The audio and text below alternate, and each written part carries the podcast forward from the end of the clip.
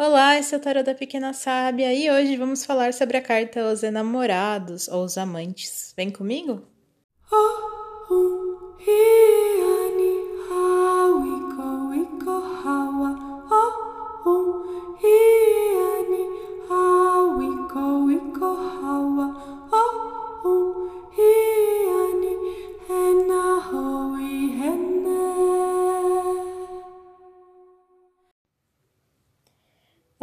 bem-vindo ao Tarot da Pequena Sábia. Eu sou a Júlia e hoje nós vamos continuar a nossa série Aprendendo Tarot.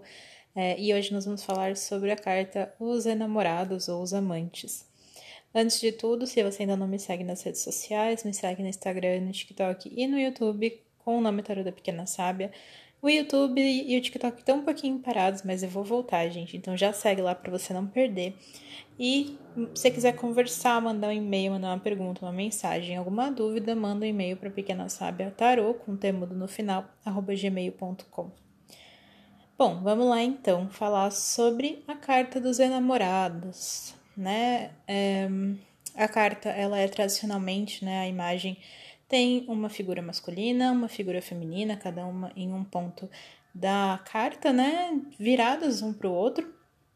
E tem uma figura celestial, digamos, um anjo ali, uma figura que sai por trás, né, entre essas duas figuras. Bom, e o que a carta dos namorados fala? Claro, tem a parte que todo mundo imagina, né, que ela é, inclusive é o que ela evoca quando você pensa nela, que é o lado romântico, que é o lado do amor, do romance, do namoro, da paixão, é, dos relacionamentos, dos casamentos, ela tem todo esse lado, sim, afetivo.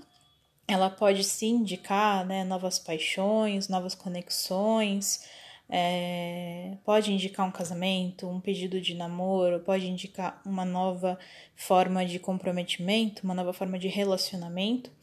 É, pode indicar também, em alguns casos, outros tipos de relações, né, não, não necessariamente românticas, é, como sociedades, parcerias, é, mesmo amizades, né? Então, ela pode indicar tudo aquilo que envolve essas relações é, interpessoais e geralmente ela não é uma carta tão abrangente, né, no sentido de mostrar relações é, você com o todo, mas geralmente você com uma pessoa específica.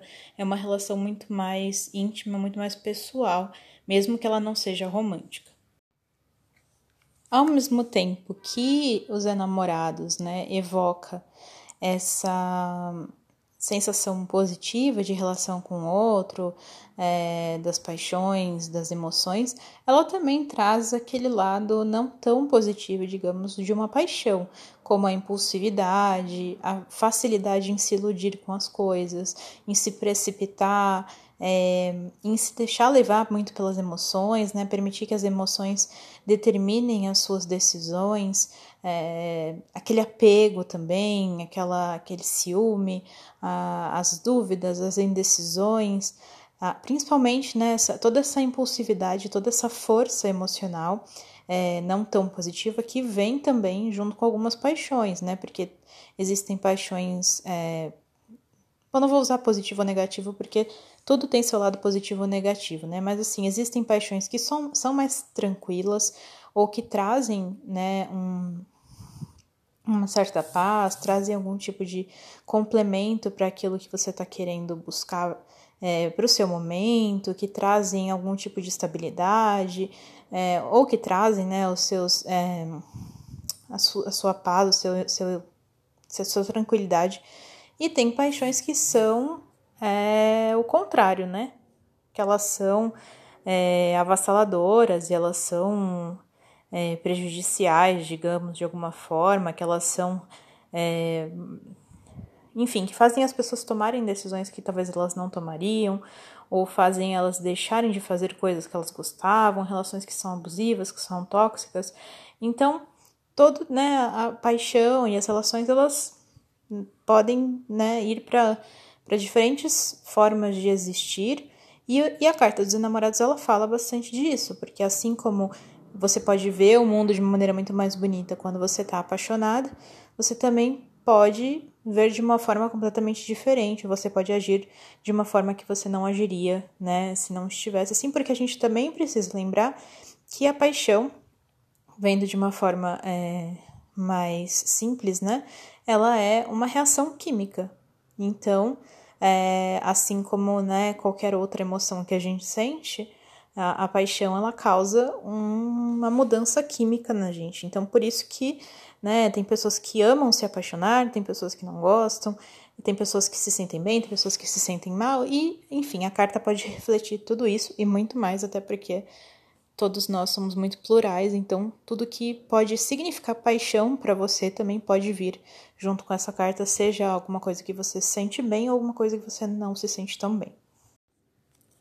Bom, com isso eu basicamente falei um pouco de quais são os lados, né, mais comuns assim, do, da carta dos enamorados quando ela é vista tanto em pé, né, ou quanto reversa. É, para mim, pelo menos na, na, minha visão, na minha experiência, ela é uma carta que geralmente para mim ela, ela aparece muito mais é, como um alerta, né, do que qualquer outra coisa. É lógico que isso é uma visão pessoal e depende muito da, da pergunta, depende do que você está querendo ver, depende da pessoa, né, para quem você está lendo ou se é para você. É, mas ela é uma carta que ela tem consigo uma certa ingenuidade. Né? Ela tem. Não é uma ingenuidade como a do louco, por exemplo, Inclusive, se você não viu o episódio do Louco e os outros episódios, procura aqui na, aqui na playlist, porque tem é, um episódio falando de cada arcano maior até agora. É, mas é uma ingenuidade no sentido da paixão mesmo, né? Assim como muitas pessoas, quando estão apaixonadas, elas confiam exageradamente, elas veem o mundo, né, por um, um filtro cor-de-rosa, elas é, se jogam de cabeça, né? É, a carta dos enamorados ela traz esse alerta consigo que não é para dizer que você não deve confiar, ou que você não deve sentir ou se entregar, mas para dizer que, apesar de tudo, pode ser um pouco é, perigoso, né? É, é, sempre importante ter muita cautela nas coisas que se faz, nos sentimentos, mesmo que você é, se sinta bem, e mesmo que essa pessoa sim seja confiável, mesmo que a situação seja confiável, ela só traz esse alerta para que você pense, né? para que você não se jogue é, em alguma coisa sem ter certeza, né? Para que você não, enfim, não se coloque numa situação difícil e nem fique também nas mãos de alguém com quem depois você tem algum tipo de problema ou que possa usar os seus sentimentos de alguma forma contra você. Isso sendo uma relação sexual, romântica ou sendo uma relação de trabalho, uma relação familiar, uma relação de amizade, enfim, qualquer coisa que seja. E falando quando ela tá, né? Ainda falando um pouco dessa, dessa questão, para mim isso não é nem ela estar reversa, eu acho que é apenas um, é, um aviso que essa carta costuma trazer, tá? Para ficar. É, é quase como se ela falasse: olha, tem oportunidades, tá? Tem chances de ser algo muito bom, seja o que quer que seja que você tá vendo, mas vai um passo de cada vez, né? Não se joga sem você saber, não, não não faz as coisas antes de você ter certeza, né? Para que você consiga ter uma certa segurança. E quando a carta tá reversa, né? Ela traz justamente os aspectos mais é, mais negativos, né, de relações, então traições, é, infidelidade, é, mentiras, né, falta de comunicação, falta de organização dessa relação, disputas de poder, é, uma vida amorosa ou sexual ou romântica que não está fluindo como você gostaria. É, não quer dizer, tá, gente, que só porque ela apareceu reversa, que você está sendo traído. Não é assim, tá? Porque eu sei que tem gente que se desespera. Não é isso. Ela pode sim representar traição, mas ela também pode representar vários problemas dentro de uma relação. A falta de comunicação, é, a falta de, de empatia né, entre as partes, e pode trazer sim traições também, tanto traições físicas quanto mentiras, né? é, falta de confiança. Então, não é para se desesperar, né? Porque tem que considerar as outras cartas que vão, que vão estar por perto. É, mas ela mostra esses problemas, né? Mas ela não necessariamente mostra o, o encerramento de uma relação, tá? Na minha, na minha visão. É, porque o que acontece? Quando a gente tem a emoção da paixão, seja ela é, em pé ou reversa, quando existe essa emoção da paixão, existe muito a vontade de continuar acreditando nessa paixão.